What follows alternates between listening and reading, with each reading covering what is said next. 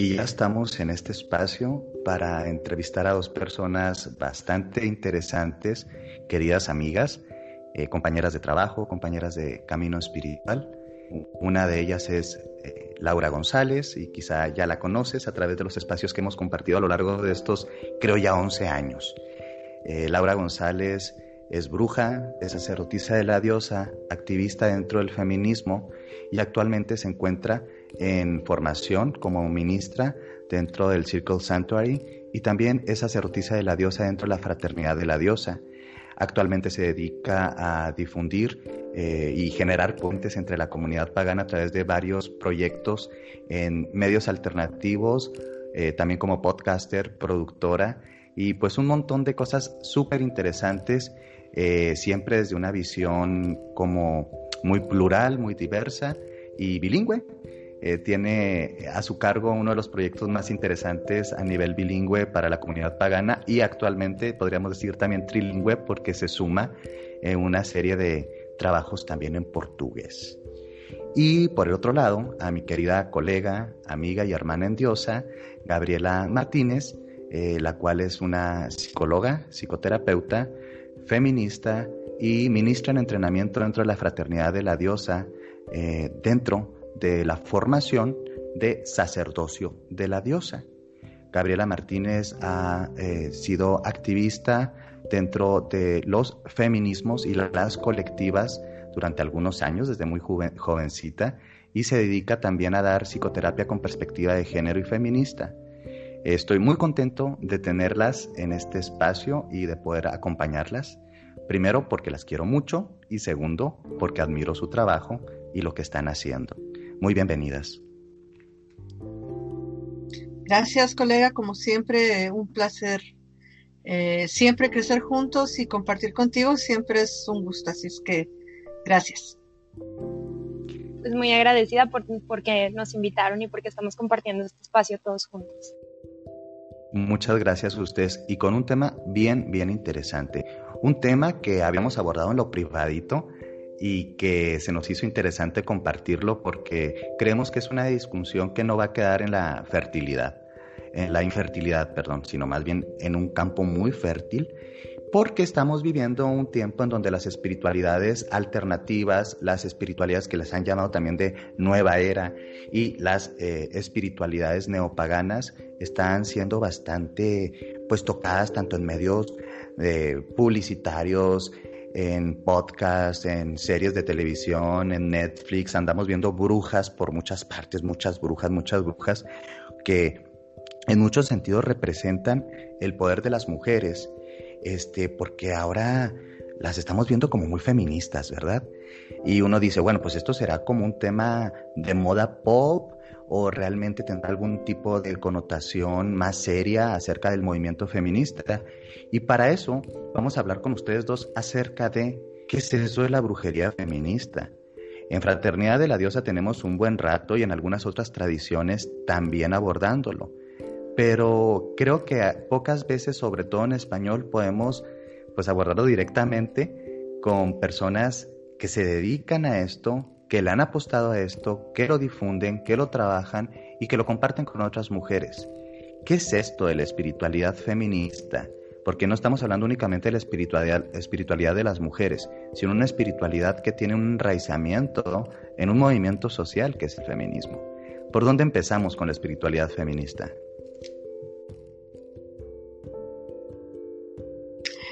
Eh, me voy a aventar yo en este caso, normalmente siempre dejo que Gaby hable, primero, pero eh, yo creo que está como que pensando nada. Fíjate que lo que se me viene a la mente primero, antes que nada, es el concepto de la bruja, ¿no?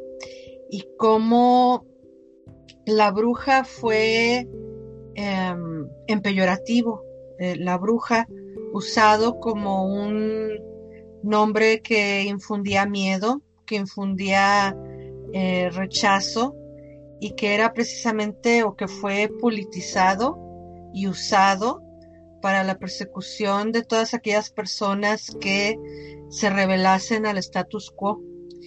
Y entonces, em, eh, para mí siempre ha sido muy importante y muy empoderante desde los 15 años más o menos que me empieza la gente a, decir bruja. Y fue bien simpático porque me lo empiezan a decir así en peyorativo, ¿no? Como, ay, eres una bruja y, porque tienes estas habilidades o porque eres diferente o porque bla, bla, bla. El nombre siempre ha sido el, el mote, ¿no? Siempre ha sido empoderante para mí. El decir, sí, sí soy bruja, porque soy una persona que, sé de cosas, que sé de hierbas, que sé de sanación y no me, no me importa estar en tu status quo. A mí no me interesa ser parte de tu status quo y es bien empoderante, ¿no? Desde ese lugar.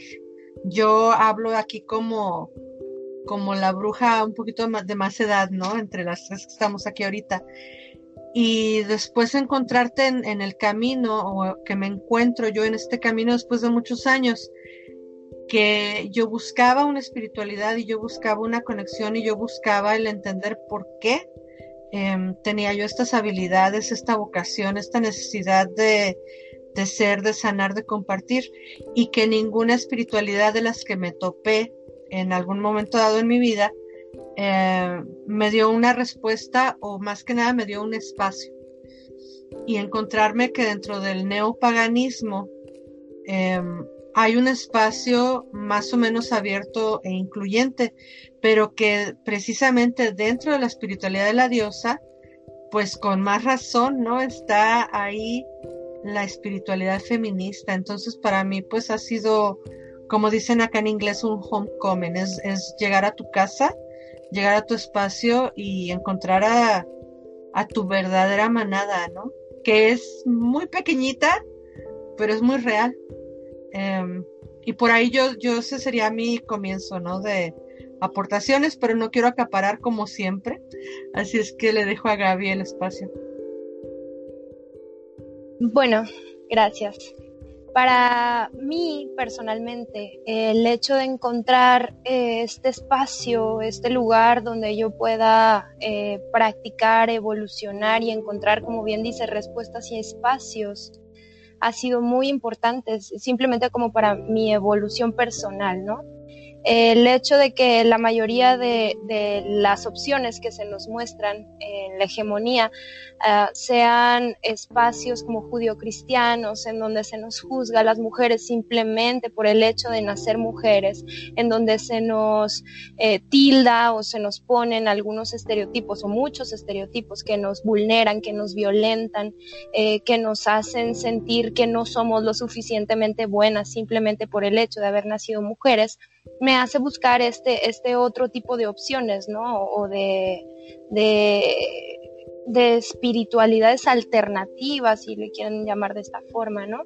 Y me encuentro con este espacio en el que la mujer por el hecho de ser mujer no es menos, al contrario, se valora mucho toda esta capacidad creadora, creativa, eh, se quita todo este estigma del pecado original, por ejemplo, que ya se nos había puesto o impuesto y, que teníamos que llevar simplemente por el hecho de nuestra genitalidad, que tampoco es una decisión, o sea, no es algo que nosotras elijamos.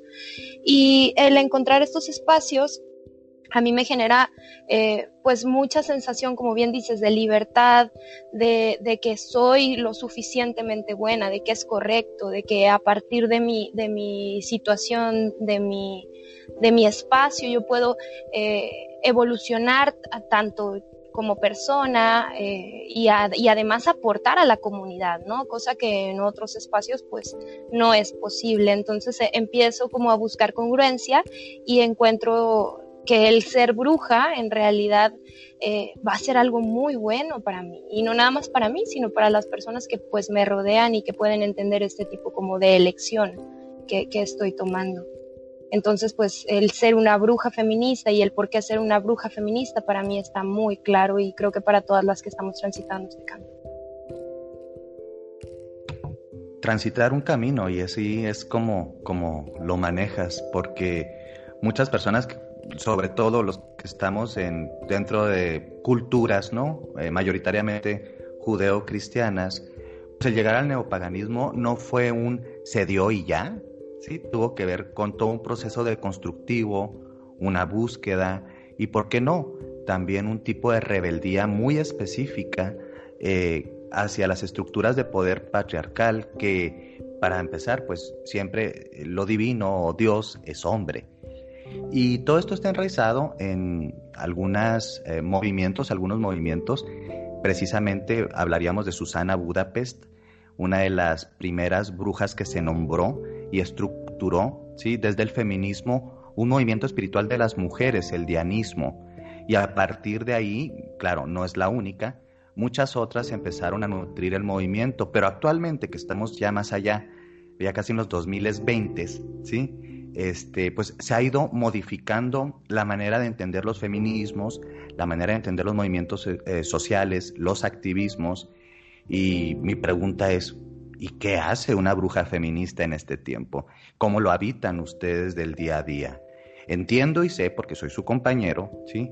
que se dedican un montón de cosas, pero al día a día, ¿ustedes cómo ejercen esta brujería? Sé que tiene que ver con los rituales, sé que tiene que ver con la devoción que, que, manejamos, sé que tiene que ver con nuestra práctica teológica, pero platíquenos un poquito ustedes cómo viven ¿sí? su feminismo desde su espiritualidad y su espiritualidad desde el feminismo.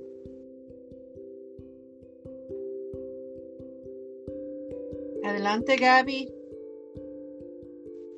Bien, el qué hace una bruja feminista, este yo creo que hasta es una pregunta que se hacen aquellas personas que no han tenido contacto con el paganismo, ¿no? ¿Qué es eso? ¿Con qué me lo como?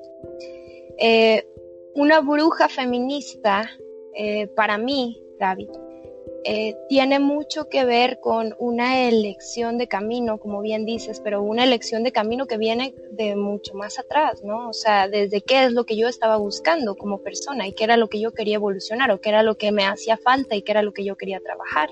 En mi caso, pues yo estaba buscando mucha congruencia, ¿no?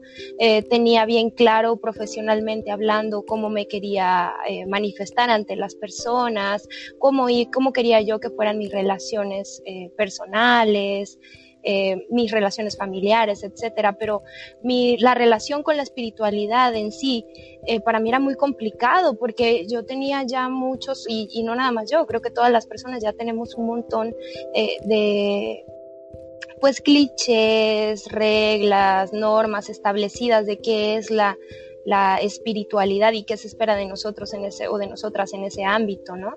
Y el hecho de encontrarme con este camino en el que se abre una posibilidad de crecimiento para las mujeres y además un foro, así como también un camino de crecimiento, eh, pues hace que, mi experiencia de vida como mortal sea muchísimo más compleja, eh, muchísimo más rica en experiencia, ¿no? El hecho de contactar con, con esto intangible que, es el, lugar donde podemos buscar y encontrar si, si somos eh, a lo mejor eh, si tenemos como esta suerte, ¿no? De encontrar las respuestas que estamos buscando de quién soy, a dónde voy, qué es lo que quiero, eh, para qué nací o qué va a pasar después de la muerte, que son las preguntas que nos llevan a todos y a todas al acercarnos a cualquier tipo de religión, pero que estas respuestas sí sean congruentes con lo que yo pienso, con lo que yo siento y con cómo yo me manejo en el mundo, en todas las demás áreas, pues hacen que el ser una bruja feminista que mueve y, manifiesta su realidad a partir de su propio libre albedrío, vamos, o sea, no, nada más porque me dice el mundo que de tal o cual forma se van a mover las energías a partir de que si yo me porto o cumplo con tales o cuales mandamientos o criterios o expectativas que tienen sobre mí, eh, pues hace que, que yo tenga mucha libertad sobre el manipular mis propias experiencias y, yo ser, ah, vamos, tener las riendas completas de mi vida y de mi existencia, ¿no? O sea, eh, simplemente el concepto de la magia, ¿no? Que es eh, modificar la realidad según yo lo necesite o como yo lo quiera, ¿no? A partir de, de cómo yo quiera manifestarla. Y, esto ya tiene... Eh, vamos, una profundidad en cuanto a concepto y en cuanto a entendimiento, de darme cuenta de que nadie está manejando arriba en una nube mi vida, mi existencia y lo que me vaya a pasar, sino que al final de cuentas yo puedo eh, digo, a partir de, de, algunas cosas que tengo que superar, aceptar y transmutar, eh, modificar y, tomar eh, estas riendas y hacer que mi vida, mi realidad, mi existencia sean favorables a partir de que yo me empiece a dar, a, yo sola, vamos, o sea, las respuestas que estoy buscando, ¿no? O sea, no buscarlas a lo mejor afuera, empezar a buscarlas adentro. O sea, una bruja feminista me parece que tiene bien claro quién es, cuánto vale y, y a dónde quiere llegar, ¿no? Claro, siempre entendiendo que también todos y todas tenemos privilegios que no se pueden negar y que pues nosotras tenemos acceso a la información, tenemos acceso a una educación universitaria, etcétera, que no, obviamente otras personas pues no, no van a tener, ¿no? Pero el hecho de que se abra esta línea y que se empiece a, que se empiecen a generar ministerios que puedan hacer que llegue esta información a personas que a lo mejor no tienen este tipo de privilegios, me parece maravilloso porque no nada más nosotras estamos en esta búsqueda, otras personas que tienen otro tipo de caminos van a estar buscando estas respuestas y normalmente tampoco, pues a lo mejor ellas van a encontrar eh, respuestas que les llenen y que sean congruentes con lo que están pensando, ¿no? Sobre todo por esta eh, capacidad que empezamos a tener a partir del acceso a la información y, y, nos damos cuenta de que pues hay un montón de desigualdad y que hay un montón de injusticias y buscamos espiritualidades que, que, vibren más en este sentido, ¿no? Entonces el ser una bruja feminista engloba todo, o sea, cómo, cómo yo me manifiesto ante el mundo y cómo yo también empiezo a, a, decidir crecer y evolucionar a partir de, de, todas mis áreas, no nada más lo profesional, lo familiar, lo personal, etcétera. Fíjate que a mí me gustan mucho los dichos eh, y lo hemos platicado mucho contigo, Cristian. Eh, que engloban un montón de sabiduría popular. Y entonces hay varios que, yo ya me los he hecho muy míos, ¿no? Y uno que me han, a veces me lo han halagado y hay veces que me lo han criticado, ¿no? Que lo digo mucho. Sé una bruja, actúa como bruja. ¿Y qué quiero decir cuando lo digo? Que lo digo mucho, sobre todo en inglés, ¿no? You're a witch, act like one. Em, tiene que ver con eso que nos decía Gaby, ¿no? El empoderarme yo de yo misma cambiar eh, mi entorno. Si hay algo que no me gusta en mi entorno, no lo va a cambiar nadie. No va a venir ni mi pareja, ni mi mamá, ni mis hermanas, ni mis hermanos, ni mis colegas, ni mis compañeros, ni mi terapeuta, ni mi sacerdote, ni nadie va a venir a cambiarme mi entorno. Mi entorno es el resultado de las decisiones que yo he tomado. Y cuando he tomado decisiones congruentes que van de acuerdo armónicamente con eh, lo que yo quiero eh, manifestar en mi vida, pues esas decisiones son muy favorables y me va súper bien. Sin embargo, cuando, cuando pierdo el, el, target, ¿no? Cuando eh, pierdo la marca, pues voy a tomar decisiones que tal vez no sean tan favorables para mí, pero no puede uno andar por la vida, ya, ya lo dice la doctora Shinoda Bolen, eh, las mujeres sabias no se quejan. Yo no me puedo estar poniendo a, culpar a otras personas por mis decisiones. Para mí ser una bruja feminista en el día al día eh, quiere decir eso. Yo me voy a empoderar de mis logros y también de mis, por diosa, challenges, de las pruebas, de las pruebas, de los retos que me marque la vida. Y yo voy a decidir si acepto el reto y, paso adelante o si voy a decir ahorita no joven, este reto no me gusta, matar y y me voy por otro lado, pero con conciencia de que las decisiones las estoy tomando yo y de que las consecuencias van a ser para mí. Em, y entonces ya a, partir de la práctica y a partir de tantos años, en el primero en el paganismo, neopaganismo, espiritualidad de la diosa, ya he formado, bendita diosa, eh, pues callo, ¿verdad? Diríamos por ahí coloquialmente. Entonces ya estoy, em, cuando llegan a suceder retos en la vida, que hay que dejar ir cosas o que hay que hacer espacio, eh, yo me cobijo en mi espiritualidad y yo me cobijo en el amor de la diosa y yo digo, bueno, la diosa por algo está quitando esto y esto y esto de mi camino, porque algo más grande o algo más maravilloso va a venir, ¿no? Cuando que a lo mejor hace 20 o 25 años yo hubiera dicho, oh, ¿por qué yo? ¿Por qué a mí? Eh, ¿Por qué tiene que estar sucediendo esto? Pobrecita de mí, ¿quién irá a, venir a salvarme? Y la verdad es que no hay salvador. Aquí la, la única salvadora, la única heroína de este cuento es Laura en el caso del cuento de Laura, ¿verdad? En el caso del cuento de Gaby, pues la única heroína va a ser Gaby.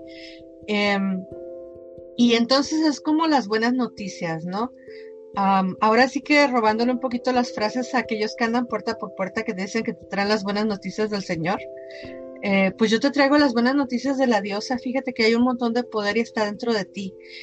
Y entonces como sacerdotisa, como ministro em, y como bruja, eh, yo quiero compartir eso con mis compañeras y, con todos, eh, pero no desde imponer, sino para mí es muy importante em, decir siempre, ella aquí está mi ejemplo. Yo hago esto, esto, esto y a mí me resulta me parece súper chido y si tú quieres saber cómo lo hago, fíjate que aquí te lo voy a compartir. Eh, de hecho, eh, mucho de lo que yo empiezo a hacer podcast, que bueno, yo empecé obviamente contigo, Cristian, hace ya hace 700 años, pues es precisamente por eso, ¿no? Por ir compartiendo estos conocimientos, pero no imponiendo a la gente, porque cada una de nosotras, nosotros, eh, cada persona está en un diferente lugar de su, de su camino. Entonces, si yo tengo más tiempo caminando, no puedo esperar que la persona que acaba de empezar a caminar me alcance a donde yo estoy. Y tiene mucho que ver también eh, como bruja y como feminista, sobre todo. Eh, pero sobre todo como bruja, que yo respete el libre albedrío de las otras, ¿no? Y que yo les diga, este, ¿saben qué, chavas? Yo estoy acá y me conviene y me gusta y me parece súper chido. Y el caminito que yo tomé es este, pero hay un montón de caminos, ¿no? Y hay cada quien vaya buscando su propio camino. Entonces, para mí es muy importante en el día a día, pues compartir y compartir estas pequeñas frases que a algunas personas les parecen muy buenas, a otras les parecen degradantes o algo les hace clic.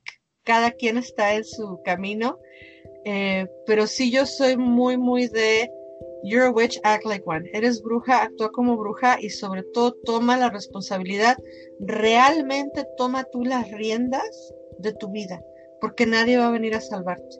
Y compartir esas nuevas, ¿no? A través de los ministerios, a través de eh, los rituales, a través, ya como tú decías, Cris, a través de todas las cosas que, que hacemos y compartimos con el público, pero que tienen mucho que ver con ese poder y como colofona esta pregunta, decir, compartirles a quienes nos escuchen, em, una N cantidad de veces me han preguntado, oye Laura, ¿tú embrujaste a tu marido? Oye Laura, ¿tú hiciste un hechizo para entrar a tal o cual asociación? Oye Laura, ¿tú hiciste un hechizo para bla, bla, bla? Y les digo, el hechizo está en que soy consciente y me preparo. Me preparo para las oportunidades, me preparo, me preparo para que cuando la oportunidad llegue, yo la tome. No necesitas hierbas para eso, ¿no?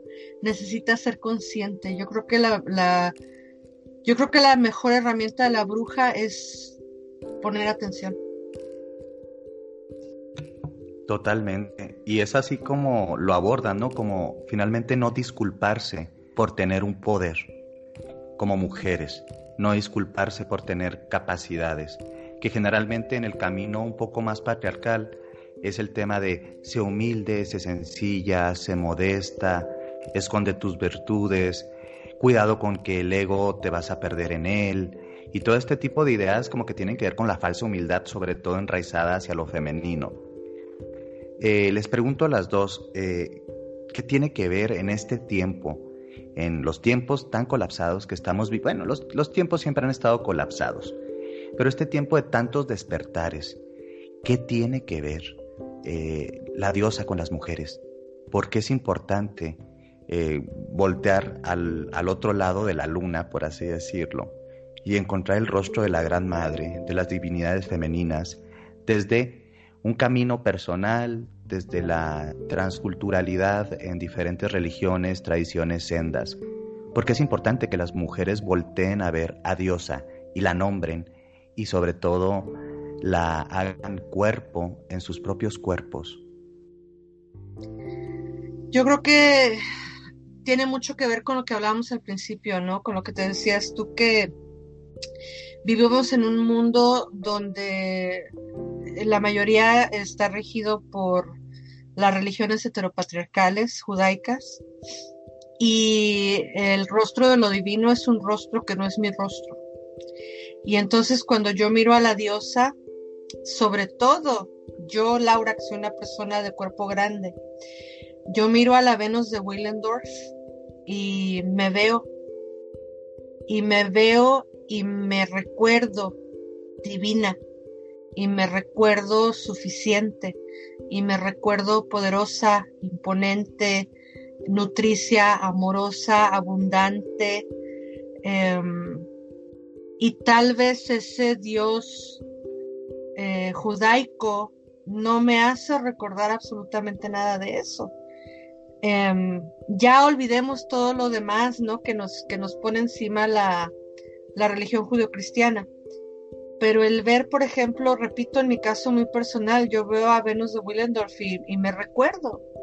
Y no solo me recuerdo, sino que me empiezo a ver, tal vez por primera vez, a mí misma, con esos pechos abundantes y con ese estómago tan redondo y tan vasto y tan nutricio y tan rico y me la imagino a ella riéndose y gozando la vida y luego me imagino a una Baubo que le importa un cacahuate lo que opine la gente em, y veo que todas esas cualidades y que todas esas luces que la sociedad ha querido apagar en mí están súper encendidas dentro de la espiritualidad de la diosa y entonces em, me recuerda los claroscuros que habito.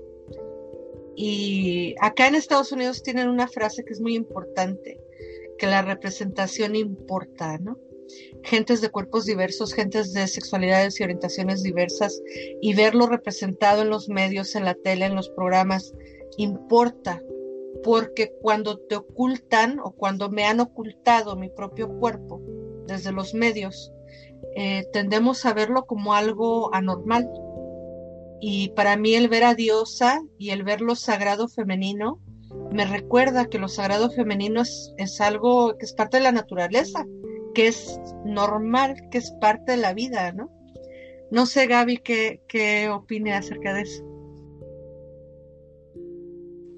Pues mira, eh, esto que decías de la invisibilidad en la en el que las en la que las mujeres nos hemos vivido por siglos, ¿no? A partir de que de que el patriarcado se instauró en las sociedades al, al darse cuenta de que podíamos ser eh, productos de consumo también y de explotación, ¿no? Seres eh, que, que, tenían, eh, que ellos tenían el potencial de explotar para sacar de nosotras lo que mejor les pareciera, en este caso pues individuos, ¿no? Y en, el que se establecen los roles de género, en el que pues todo va en pro de, generar, generar, generar riqueza, de, de avasallar culturas, etcétera, eh, pues se, se, les olvidó y se nos olvidó también a las mujeres, porque se nos privó de esto primero, de contactar con lo divino, ¿no? Y entonces las divinidades se volvieron exclusivamente masculinas y entonces a quienes nosotros recurríamos y pedíamos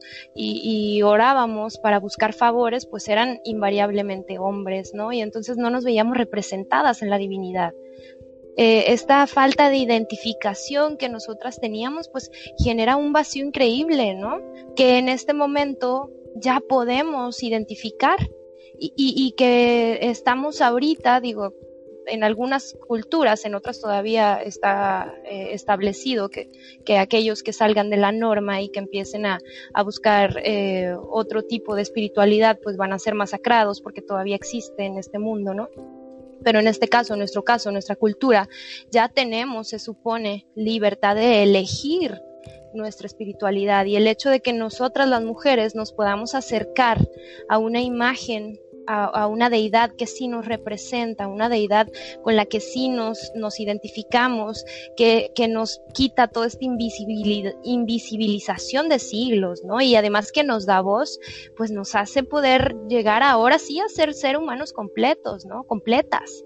Y, y, poder obtener realmente una evolución personal compleja y completa. Entonces, para mí, eh, esta respuesta a tu pregunta, Cris, de qué tiene que ver en este tiempo la diosa con las mujeres y por qué es importante que las mujeres volteemos a ver esta opción nueva que se nos presenta, que tenemos al alcance, pues me parece... Eh, súper importante, ¿no? El, el, hecho de que tengamos primero esta posibilidad y que a partir de ella tengamos toda esta gama de crecimiento que antes no, pues no, no, no teníamos la posibilidad de alcanzar, ¿no? Totalmente. Como es arriba, es abajo. Como son las deidades, son las humanidades. Entonces, abordar una reapropiación corporal, simbólica, biológica, ginecológica de la divinidad y encarnarla al día a día a través de la plegaria, el rezo, la dignificación, He oído muchas veces esa frase tan, tan destructiva pero tan cierta de que si quieres someter a un pueblo, a un colectivo, ¿sí? a una persona, primero tienes que destrozar su espíritu. ¿Sí? El sometimiento más bárbaro es el que despoja ¿sí? al ser de su ser. Entonces puedes hacer cualquier cosa con, con esa persona que ya no está como persona, que ya está como objeto y como sujeto de explotación. Entonces, también dentro de una metafísica de la espiritualidad femenina, volver ¿sí? al poder de diosa encarnada en todas las mujeres y las niñas y también en la tierra, en los bosques. La, la, diosa está en la tierra finalmente y está en el cuerpo de todas las mujeres y niñas. Es también recuperar el aspecto y el poder que fue negado por el patriarcado. Ustedes, dadoras de placeres, ustedes explotadas, ustedes Eva seductora, ustedes Pandora curiosa, ustedes todas esas perdidas, encontradas, explotadas, arrancadas de la tierra y finalmente vueltas a encontrar, pero en su propio poder. Y creo que este es el tiempo que está pasando, pues de, de una forma, no, no, me atrevo a decir como esplendorosa, porque está, está viviéndose con mucho dolor, pero cada vez más mujeres se dan cuenta que tienen todo el valor, toda la dignidad, todo el amor necesario dentro de ellas, dentro de ellas, no buscando disculparse ni ser perdonada por sus supuestos pecados originales que viven en su cuerpo, ni en sus cicatrices espirituales que las han marcado como agentes de pecado y de dolor. Y entonces volver a la diosa en estos tiempos para las mujeres también es un acto político de reivindicación de logos, de la profundidad, de lo que tiene que ver eh, con el poder desde ellas, no nada más el poder para ejercerlo, sino para vivirlo desde adentro. Y, en estas reflexiones que nos comparten, que agradezco profundamente que, se sinceren de, manera tan bonita, eh, ¿qué, puede o, qué ven ustedes, eh, por ejemplo, en el feminismo? en el feminismo que busca también una espiritualidad, que a veces el feminismo anda en una orfandad ¿sí? espiritual porque encuentra dentro de las teologías patriarcales pues lugares en donde posicionarse y en donde acomodarse y entonces, entonces como readaptarse y entonces como querer hacerlo a su, a su forma y recortarlo y pegarle por aquí, pegarle por allá, pero es que la divinidad sigue siendo vista con atributos patriarcales y masculinos. Entonces mi pregunta es, eh, eh, ¿al feminismo le puede servir esto como un acto de empoderamiento que las mujeres también volteen a ver a Diosa? ¿Cómo le sirve esto al feminismo como movimiento y a las colectivas de mujeres? Bien, en este caso, eh, me parece súper importante y válida tu pregunta, porque el feminismo verdaderamente está en una orfandad espiritual. Eh, obviamente lo primero que vamos a pedir en el movimiento, pues son los mismos derechos, ¿no? O sea, tener los mismos derechos, que por el hecho de ser mujer eh, no sea menos lo que me pueda ofrecer la sociedad o lo que se me pueda proteger en cuanto a mis necesidades, ¿no? Pero igualmente, en, esta visión completa y compleja de lo que es el ser humano, no nada más necesitamos eh, eh, lo material, ¿no? Que es lo que primero se, empieza como que a pelear. También necesitamos espacios seguros, necesitamos apertura en las organizaciones a las que queremos eh, ser, de las que queremos ser miembro, o, necesitamos también que nos den lugar en donde nosotras querríamos desarrollarnos, ¿no? Entonces, el hecho de que espiritualmente a lo mejor no se haya abierto un espacio todavía, eh, creo que eh, no, no ha sido como que el tiempo, pero ya está siendo el tiempo de exigir espiritualmente nuestro lugar, ¿no? y esta, esta pregunta que tú, que tú dices y en la que, que, señalas que muchas o muchas hemos intentado como readaptarnos o posicionarnos o encontrar un espacio en los espacios ya establecidos, ¿no? Eh, hegemónicos y judio-cristianos, personalmente me parece muy difícil encontrar un lugar en esos espacios con, con esas espiritualidades ya establecidas y patriarcales en donde yo no sienta violencia de su parte hacia mí, ¿no? Entonces me parece que se, deberían o, estamos en el momento de empezar a generar espacios y nuevas espiritualidades alternativas o rescatar a lo mejor algunas que, fueron eh, ya eh, aplastadas por el patriarcado, por decirlo de alguna manera en las que sí seamos aceptadas desde un inicio, en donde no, en donde no tengamos que eh, readaptar un lugar, ¿no? En donde no tengamos que hacer tantos cambios y tantas cosas que eh, de una u otra forma pues vamos a estar recibiendo los golpes y las violencias de la misma, porque así está establecida desde sus inicios, ¿no?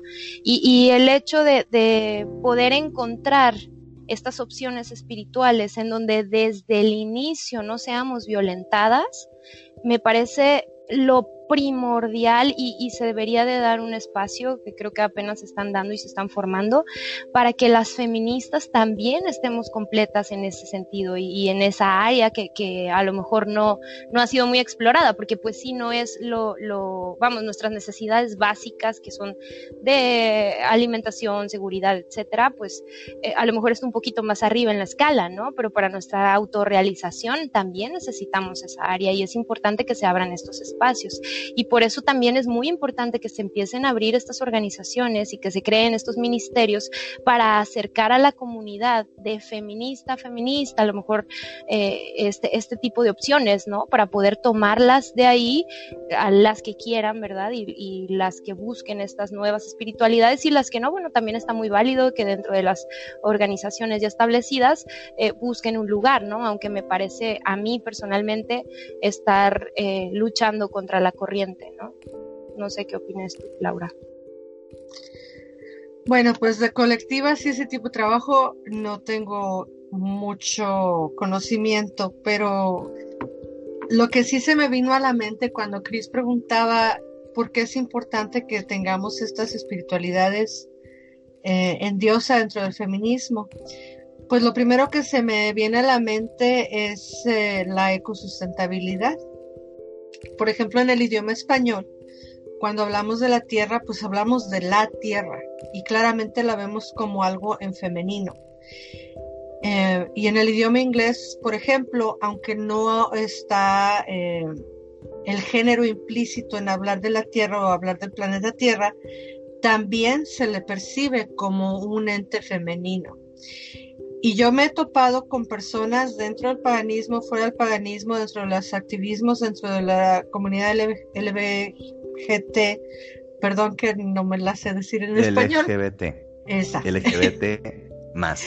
El LGBTQIA, acá lo dicen así. Em, y, y cuando me he topado con ese tipo de personas y les empezamos a platicar acerca de Oye, ¿tú sabías que la mayoría de las personas que son ecologistas son paganos o son no paganos? ¿O tú sabes que las personas que estuvieron en los movimientos de los 60s y 70s eh, de liberación, de liberación femenina, de eh, derechos gay, eh, son neopaganos o son personas que estuvieron en la espiritualidad de, la tierra y se quedan, como decimos en México, se quedan de a seis, ¿no? Em, se me viene mucho a la mente cómo es importante que esté y siga estando Em, creo yo que en aquellos años muy adentro del closet y que ahora estamos más muy afuera del closet, em, desde la espiritualidad, luchando eh, por la ecosustentabilidad. Y que es bien importante que veamos a la diosa encarnada en la tierra, o al menos yo, Laura, así es como veo a diosa, yo la veo encarnada en la tierra, Gaia, el concepto de Gaia para mí es bien importante. Eh, simpático que nosotros decimos Gaia y últimamente me he encontrado con mucha gente anglo que le dice Pachamama. Gaia, Pachamama, llamémosle como queramos. Pero honrémosla, amémosla, cuidémosla. No hay una tierra 2.0, es una tierra nada más. Y entonces yo creo que es bien importante em, no solo verla como un ente vivo, o no nada más romantizarla como hay la pacha, sino ver y, ser consciente de que el ente femenino, de que la divinidad en femenino es la tierra. Y para mí es bien importante y van mano a mano, o sea, no puedes separar eh, todas las políticas que tenemos, por ejemplo, ahora en Estados Unidos, que no importa cuántos estudios científicos le avientes a la gente, te siguen negando el calentamiento global. Y uno por acá así como de, pero es que nada más hay una tierra y a ustedes les importa un cacahuate lo que le pase y a dónde nos vamos a ir, o sea, y la gente rica, la gente del poder, la gente que tiene los millones y millones, o billones o trillones, ya están planeando en hacer una base y irse a la luna y no sé qué. No, o sea, esos son sueños de opio. La realidad está aquí ahora, la tierra que tenemos que salvar.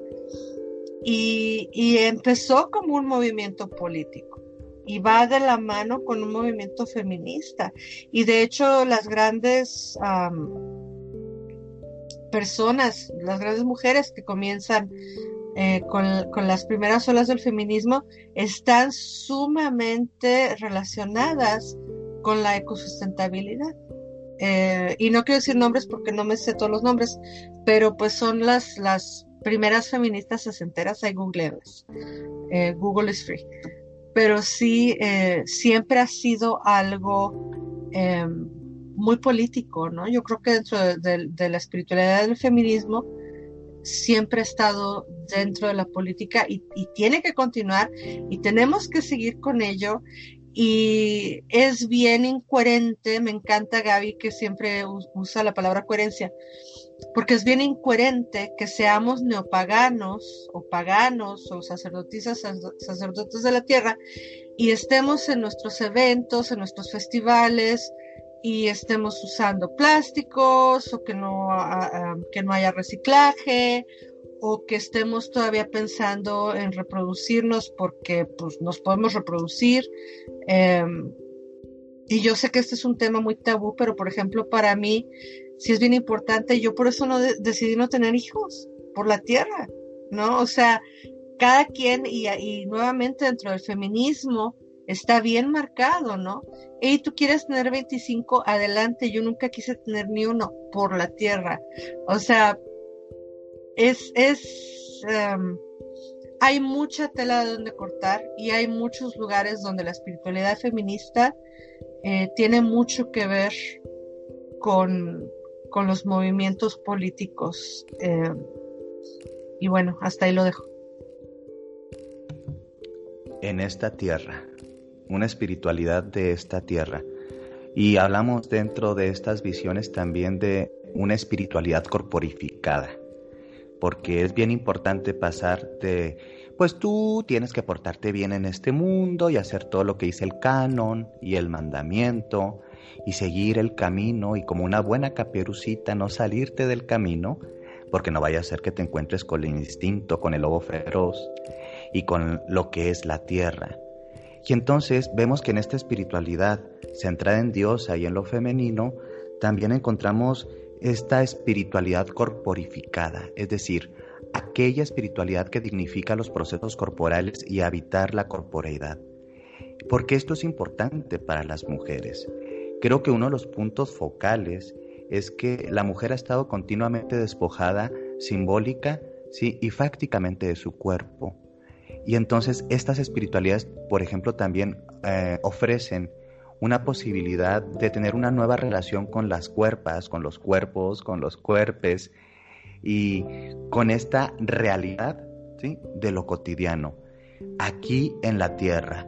Muchas brujas son ateístas, algunas son arquetipales, unas son reencarnacionistas, otras se sienten más cercanas al feminismo y otras no tanto, pero lo que sí encontramos es que la mayoría está enraizada en los procesos corporales psicofísicos y en los procesos estacionales, ¿sí? Porque esta espiritualidad desde el paganismo, neopaganismo, eh, y sobre todo en el feminismo, porque es importante conectarse con el cuerpo a nivel espiritual. ¿Cómo lo observan ustedes con sus clientas, sus grupos, la gente que está en sus colectivas? Porque es importante la corporificación del espíritu. Primero que nada, pues para tener eh, autonomía del cuerpo, ¿no? O sea, decías tú hace un momento que eh, la manera más fácil de romperle a uno el, espíritu o de romper la humanidad es borrar el espíritu, ¿no? Y al tener esa comunicación y esa comunión con nuestro cuerpo, lo decimos de dientes para afuera, ¿no? Libre albedrío y eh, la individuación, no, pero realmente tu cuerpo, tu cuerpo es tuyo. Em, y es sagrado y es eh, bello. Ay, no te oímos, Cris. Que por acá todavía se dice que el cuerpo no es de las mujeres, que el cuerpo es un instrumento que tienen para traer hijos a este mundo y que su mandato es oh. traer todos los que le envíe eh, pues las divinidades, Dios y demás. O sea, no, no, es que lo abordo de una forma muy, muy fea tal vez, pero es que es una creencia típica, que hasta tus decisiones reproductivas tienen, vamos a decir, que seguir un canon, ¿sí? masculino de ser una incubadora y una y un agente reproductor de, de, la fuerza de trabajo, ¿no? Entonces dices, oye, viene una espiritualidad que te dice, oye, es que tienes derecho a decidir, decidir sobre tu cuerpo. Y esto es algo bien importante, porque aquí yo sí enfatizo creo que se pueda em, internalizar este proceso espiritual si no creemos que las mujeres, las que deben decidir, decidir sobre su cuerpo, su reproductividad, su sexualidad, si sus tiempos y espacios. Y, decirse, oye, yo soy neopagano, soy neopagano, pero estoy en contra de que las mujeres decidan sobre sus propios cuerpos, y pues hay como un problema. Entonces, en esta línea que es la espiritualidad en Dios y desde el feminismo, creo que queda muy claro que las mujeres sí tienen que corporificar su poder, que desde ahí empieza, que es el primer territorio a ganar. ¿Tú, cómo lo observas, Gabriela? Eh, bien dices, o sea, esto de, conectar con, con, el cuerpo desde la espiritualidad es re, reapropiarme de mi cuerpo, ¿no? Mi cuerpo no es de nadie, mi cuerpo no es de la sociedad, mi cuerpo no es para que se utilice para generar individuos y que sigan eh, uniéndose a este sistema capitalista, ¿verdad?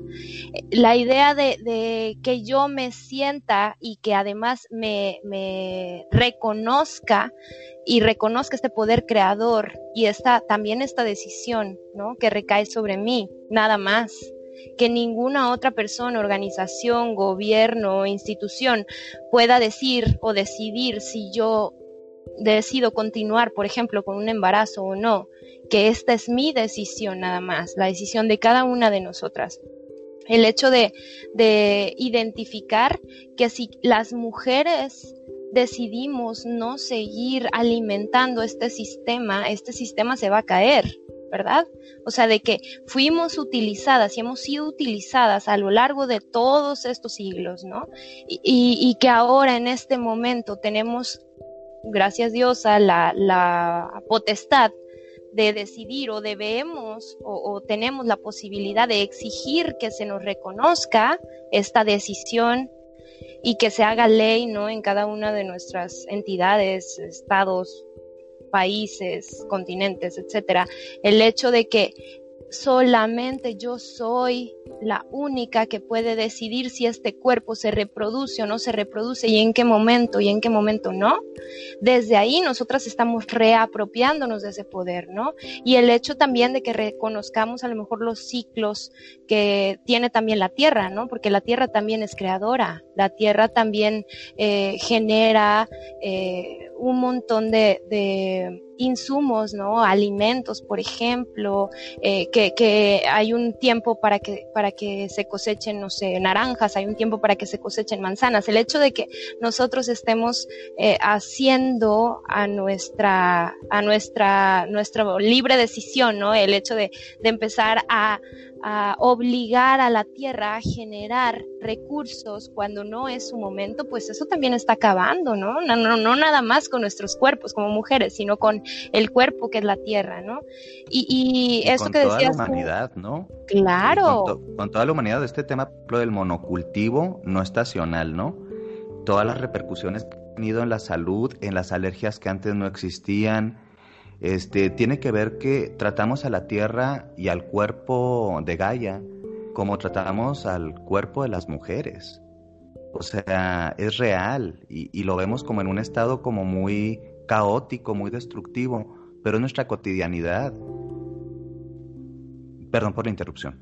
No, no, no, y el hecho de que sientan o sea, que se siente el poder en, en, las esferas de poder, que ellos tienen el poder de decidir tanto sobre los cuerpos de las mujeres, que son las creadoras, o, y, y, al mismo tiempo el poder sobre la tierra y sus procesos, está haciendo que esto se vea al traste, ¿no? Hay, hay también que identificar esto y el hecho de nosotras retomar este poder y empezar a exigir nuestros derechos, así como también participar activamente eh, en el, en el exigir el derecho y, y el exigir el cuidado del entorno donde cada una de nosotras vive y se manifiesta, vamos, pues ahí entra todo lo que decía Laura, ¿no? De la ecosustentabilidad.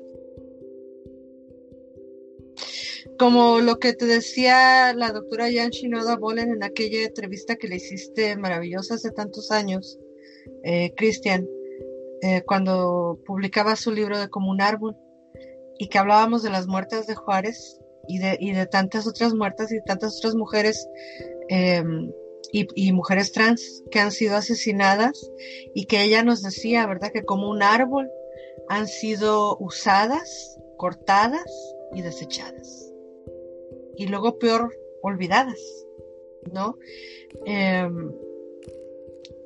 va mano con mano, va hombro a hombro todo, o sea, el respeto desde lo femenino y ojo, no estamos hablando de que lo femenino excluye lo masculino que quede muy claro que en el feminismo y en, el, eh, en lo sagrado femenino está incluida toda vida y toda diversidad. Y que eso incluye a todas las especies y a todos los géneros. ¿No? No somos aquellas, eh, y perdónenme la expresión, feministas de la, de la primera ola que eran cortapenes y quemabrasieres. O sea, no ya venimos o queremos vernos que venimos más adelante desde un lugar incluyente de no violencia y de abrazar el poder con comunidad, todas, todos y todas, eh, incluidas las especies, ¿no? Yo, por ejemplo, no soy vegana ni vegetariana, pero trato de ser consciente, ¿no? Que ya eso sería meternos en otra eh, conversación que para otro podcast. Pero eh, hacer lo que podemos a conciencia, ¿no? Yo lo decía hace un, hace un momento, yo decidí a los 12 años no reproducirme. Tal vez habrá gente que no me lo crea, pero fue una decisión bien consciente y fue por el planeta. Y a lo mejor hay otra mujer que es vegana eh, y decide tener 25 hijos y perfecto, mi amor, tú quieres tener 25, adelante. O sea, cada uno de nosotros va a hacer lo que pueda con las herramientas que tiene, pero siempre en conciencia de vivir en armonía con la Tierra y con el universo, ¿no? Totalmente, en tratar de construir un mundo más maternal, un mundo que encarne el poder de lo femenino desde este arquetipo de la madre cósmica, no necesariamente esta madre que se reproduce, sino que tanto hombres como mujeres todas las personas, de todas las orientaciones, podamos despertar un proceso de empatía, de respeto, de paz, de conexión con la otredad, de respeto a la diversidad, sin tener que cortar, usar, desechar, transgredir, destruir, que eso tiene que ver con los valores expansionistas del patriarcado y del capital. Entonces, eh, eh, para ir redondeando y cerrando este, este encuentro, eh, ¿con qué reflexión nos podríamos ir acerca de por qué es bonito, por qué es útil, por qué es bello? Este, también explorar esta espiritualidad desde lo femenino. Vamos cerrando con una reflexión personal. No se me peleen. Bien. Bien, eh, me parece súper importante que se toquen estos temas porque no en el paganismo es, es difícil, no sé si porque eh, no quieran entrar en, en, conflicto o porque a lo mejor no quieran eh, separar más como la minoría, porque es real que somos minoría, pero el hecho de que se toquen este tipo de temas en, al público, vamos, que se abra, ¿no? Esta discusión me parece súper importante porque nos hace, primero, darnos cuenta de dónde estamos, ¿no? Y por qué estamos aquí. O sea, el, el hecho de como paganos preguntarnos, bueno, ¿por qué yo elegí caminar esta senda? Y, ver si conectamos con, estos principios de conservación, porque eh, creo que la mayoría de nosotras estamos aquí porque queremos eh, rescatar, a lo mejor algo que ya no se puede rescatar, ¿verdad? Pero por lo menos rescatarnos individualmente, ¿no? Y esto se logra a partir del exigir espacios, lugares, sendas, caminos que sean congruentes para mí, ¿no? Y, y es súper importante que cada uno de nosotros, o sea, se haga esta pregunta, ¿no? O sea, el, camino espiritual por el que estoy transitando realmente me va a llevar a la evolución o, este camino espiritual donde yo estoy caminando eh, me está haciendo sentir más vulnerada, ¿no? O sea, hacer... O, simplemente me está anestesiando. Claro. Porque también muchas veces trabajamos o nos acercamos a la espiritualidad, perdón que use el término tan dramático, ¿no? Para anestesiar el asco de existir. Eh, exactamente.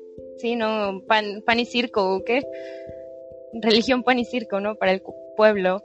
O sea, el hecho de identificar nuestras necesidades y ver si están siendo cubiertas. Y si no están siendo cubiertas, estamos en el momento preciso para buscar algún lugar algún espacio donde sí se nos dé más de lo que nosotros o nosotras estamos dando, ¿no?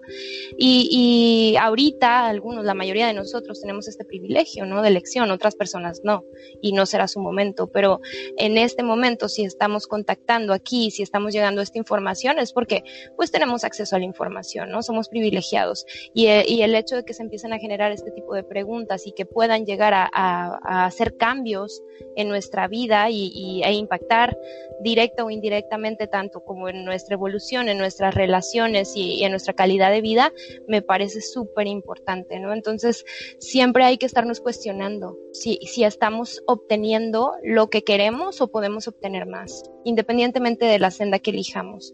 O sea, el, el hecho de que, de que siempre estemos haciendo como un inventario, ¿no? E, esto, aquí en donde estoy, me está dando realmente lo que yo quiero, o sea, o, puedo moverme a otro lugar en todos los ámbitos, ¿no? Y, y lo espiritualidad, la espiritualidad o lo espiritual ha sido muy, muy hecho a un lado, o sea, como si no fuera algo primario, ¿no? Cuando desde los inicios de la humanidad, podemos encontrar vestigios de que siempre estuvimos buscando las respuestas a estas preguntas que nos siguen resonando actualmente, ¿no?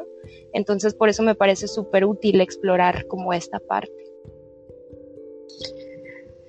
Yo siendo la eterna optimista que, nunca, que no fui de, de joven, pero que ya como adulto me convertí en una eterna optimista Em, citando el maravilloso canto que es de Susana Budapest y que mucha gente no sabe que es de Susana Budapest. Todos venimos de la diosa y hacia ella hemos de volver como gotas de agua juntándonos en el océano. Cada uno de nosotros como una gotita de agua que jala y que empuja y que resiste y que persiste Y muchas veces creemos que nuestra pequeña lucha eh, es una lucha que no da fruto. Sin embargo, cada uno de nosotros, cada persona, eh, tocamos aquello en lo que estamos alrededor. Y si yo em, puedo tocar con mis palabras, con mi pensamiento y con mi conciencia a quienes amo, eh, es posible que pueda influenciar un poco o ayudarles a encontrar su poder.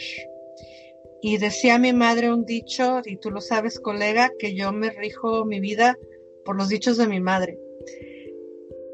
Tal vez no pueda cambiar el mundo, pero voy a cambiar mi mundo. Ese es mi, ese es mi, esa es mi meta, cambiar mi mundo.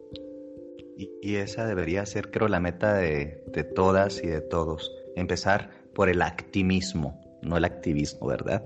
A transformarnos nosotros desde la entraña, desde adentro, para poder así repercutir más sanamente en este mundo que tanto lo necesita. Eh, les quiero agradecer mucho el espacio, eh, evidentemente la amistad y este lindo encuentro que tuvimos y les comparto que si quieren escuchar un poquito más del trabajo de Laura y de Gabriela, pueden ah, acercarse al podcast eh, que están manejando ellas, que es Semillas de Espiritualidad Feminista a través de la Fraternidad de la Diosa y otros espacios por ahí. Ahí lo ponen en su buscador y de seguro que les salen ese espacio y muchos otros que tienen en, en las redes. Mi nombre es Cristian Ortiz y les agradezco mucho que nos hayan escuchado. Que tengan una hermosa vida.